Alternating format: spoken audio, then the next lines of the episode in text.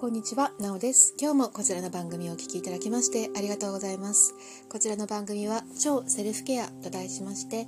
いつも普段目にしない、耳にしない情報をお届けする番組です。ナビゲーターはオランダ在住のエネルギー生態師、私なおがお届けしております。え今日のテーマは、ミラーリングと健康効果というタイトルでお届けしたいと思います。ミラーリングっていう言葉を聞いたことありますか？ミラーリングっていうのは、まあ、他の人のやってることとかを鏡のようにこう真似することを言うんですけれどもあの知らず知らずにですねあミラーリングって結構こう何て言うのかな。ビジネス用語としてあのよく出てくるんですけれども他の相手の人のやってることを真似してあの共感を得ていくみたいな感じですね。でも健康としてもすごく使えて、まあ、ごめんなさいちょっとねミラーリングについて詳しく話すると相手の言葉とか仕草とかを真似することで相手にね親近感を持ってもらったりする、え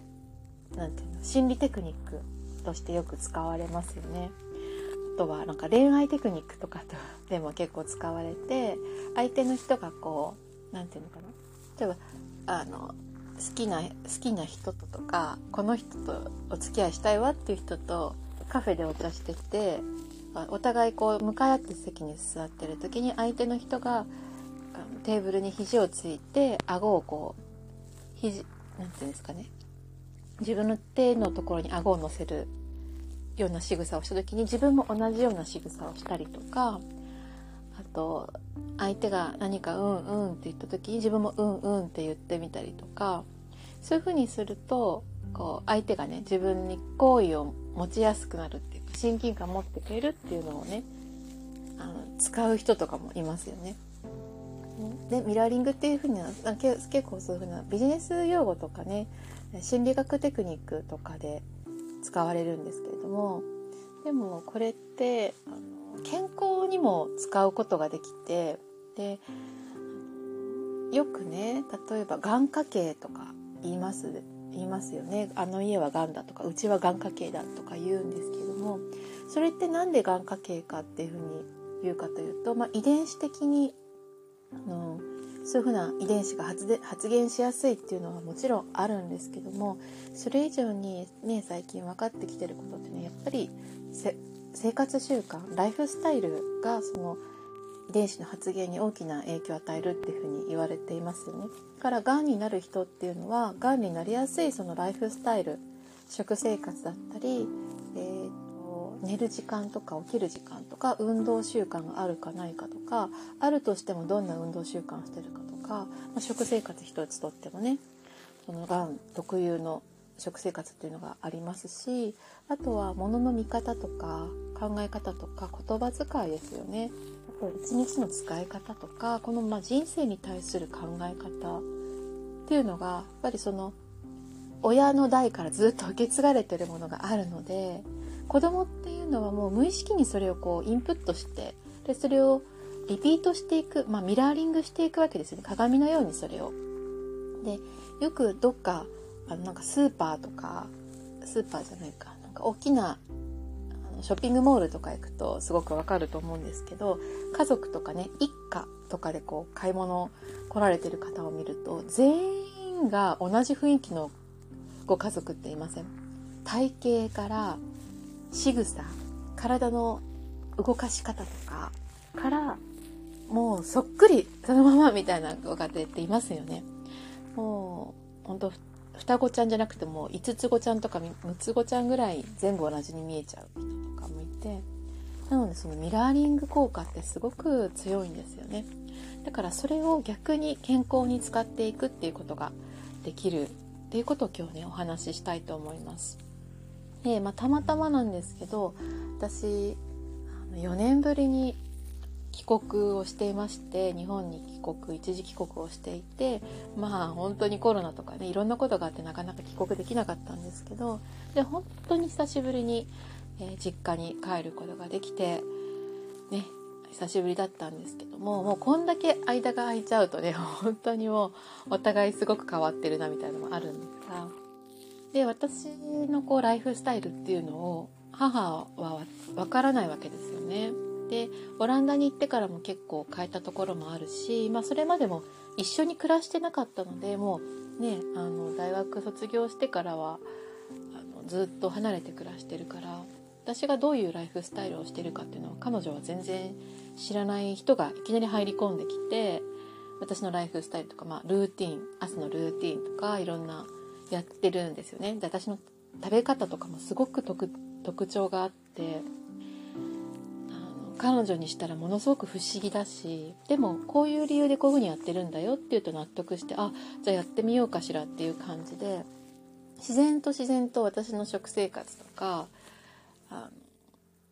の運動とかね真似してくるんですよね。したら びっくりしたんですけど彼女はちょっとねあの、まあ、いろんなストレスとかもあって太り気味なんですよ。はっきり言うと太り気味ぽっちゃりふっくらしている。だけれどもたった1週間で1キロ減ったんですね。私と同じ生活してるだけで。で全然ダイエットもしてなければなんかなんて無理なダイエットは全然してないですし食事のやり方がやっぱり変えたこととたくさん喋ったりあとは私が持ってる知識をどんどんどんどんシェアしてこういう風にどこういう時どうするの？って言われたらこういう風にした方がいいよっていうのをで言うだけじゃなくて私が目の前であの示してるというかこういうふうにやるんだよっていうのを言ったりとかやったりしてるのでもう何て言うかなんでかねそのまま真似していけばいいっていう感じなんですよね。だからこれがやっぱりね電話で話して私はもう何度も彼女に言ってるんですけどもやっぱり頭に入ってるところと入ってないところがあってであそれ知ってる聞いたよねって言われるけどやっぱりそれって聞いてるだけで分かったことにはならないんだなっていうのをねすごく今回実感したんですね。だから一緒に暮らすってねあのものすごく大きな影響があってだからちょっとねあこういう風になりたいなっていう人とかと一緒に暮らしたりとかね。逆にこういう風になりたくないっていう人と一緒に暮らしてるとやっぱり影響は受けますよね。だから私の私と暮らしてるお母さんは私の母はどんどんエネルギー状態が上がっていくんですね。でも私はやっぱりそっちに引きずられる部分もあるから何もしなかったら私は落ちていくんですね。だから落ちないようにやっぱいろんな手立てをしていかなきゃいけないんですけれどもっていうことなんですね。やっぱお互いものすごく影響を受けてる。で特に、えーと、夫婦関係親子関係それからそうね親子関係夫婦関係あと、まあ、自分は親だったら子供にもものすごく影響を与えてるしからそのミラーリングっていうのをね健康に何て言うかこう役立てていくっていうことができるし健康を失うことも本当にたくさんありますしこれってね本当に日常的なことなので意識しなければ簡単に起こっていきますよね。そうあとは物の考え方とかもものすごく影響を受けますね。なんかぱりね年齢のせいとかもあるんですけど母を見てるとまあいいやとかこう何て言うのかな突っ込まない真面目に取り組むとやっぱりこう裏切られたりとかがっかりしちゃったりとかなんかそういう経験が多分あると思うんですね過去に。だから本当はやりたいんだけれどもとか本当かそこが気になるんだけども本当はすごく大事なことなんだけれどもまあいいやっていう風になんかこう自分は気にしてないよっていう風にしちゃうんですね。だけど本当はすごくずっと気になってる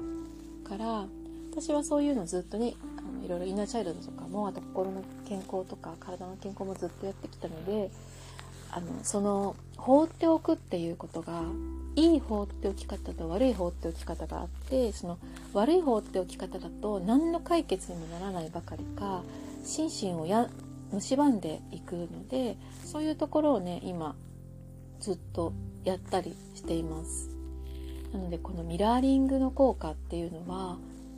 ねちょっとこう知っていただきたくて今日は改めてというか具体例をあえて出しながら お話ししてみました。何かねこうピンとくるものがあったかなと思うんですよね。こう大体ねこう30代とか40代50代とかなってくるとまあ、20代30代だとね主に子育てが本当に真っ最中で自分の一挙手一投足が子供に真似されてやっぱりこうね適当な感じでは生きるのって結構厳しいですよね。無意識に発してしまう言葉だったりとか態度とかってものすごく子供に影響を与えてしまうこと健康っていう意味ですね。だからお母さんがあのお腹空いたって言ったらスナック菓子食べたりとかチョコレートバクバクって一袋食べちゃったりとかね。そういうことしてたらあお腹空いてたら目の前にあるもの好きなものを食べていいんだっていう言葉をことを子供に教えていることになるんですね。だからそういうふうな意味でミラーリングっていうのはあれなんですけど今度40代50代60代になってくると親が今度ねあの介護とかそういう風になってきますよね。でそうなった時にやっぱり自分も無意識にこの親の影響を受けてしまうので自分がしっかりこう持つ自分のこの健康というか自分の体を守っていく哲学っていうとすごく大げさになっちゃうんですけどその軸みたいのを持っておくことっていうのはとっても重要になるし自分自身がそういうのを持ち始めてしなやかに強くなっていくことって親に対してもすごく影響があるんですね。うちの母もねこう滞在してる1週間ちょいとかでもめちゃくちゃ元気になりました。本当に元気になってあのいろいろね母もあったので今年は体力とかめちゃくちゃ落ちてたんですけどもう6時間ぐらい外に一緒に買い物行けるようになっちゃったりとか全然別人になっちゃったのでなので子供が親にいい影響を与えまくることもできるんですよね。もちろん逆ですよね。悪い影響も与えまくれるし親も私に悪い影響を与えることができる。だけどもそれはそれ。じゃあ自分は何できるかなっていい影響を与えまくればいいわけですよね。っていう感じでこのミラーリングっていうのを潜在意識的にね親を洗脳するじゃないけど親を良い方向に持っていくようにすることもできる。っていうのをね今日はお話ししてみました。ね、そのためにはねやっぱり自分が本当に整っていないとね、うん、心身ともに無理せず良い状態にいないと難しいのでそういうことも気をつけてねセルフケアそして、ね、必要であったらやっぱそういう勉強とかも学びとかも必要ですよね。そうもしねこの音声がいいなと思って今日の内容がいいなと思いましたら概要欄にセルフケアに関する無料のメール講座初めての方のための無料のメール講座も開いておりますのでチェックしてみてください。その他もろもろいろんな活動をしていますので時々概要欄もチェックしてみてください。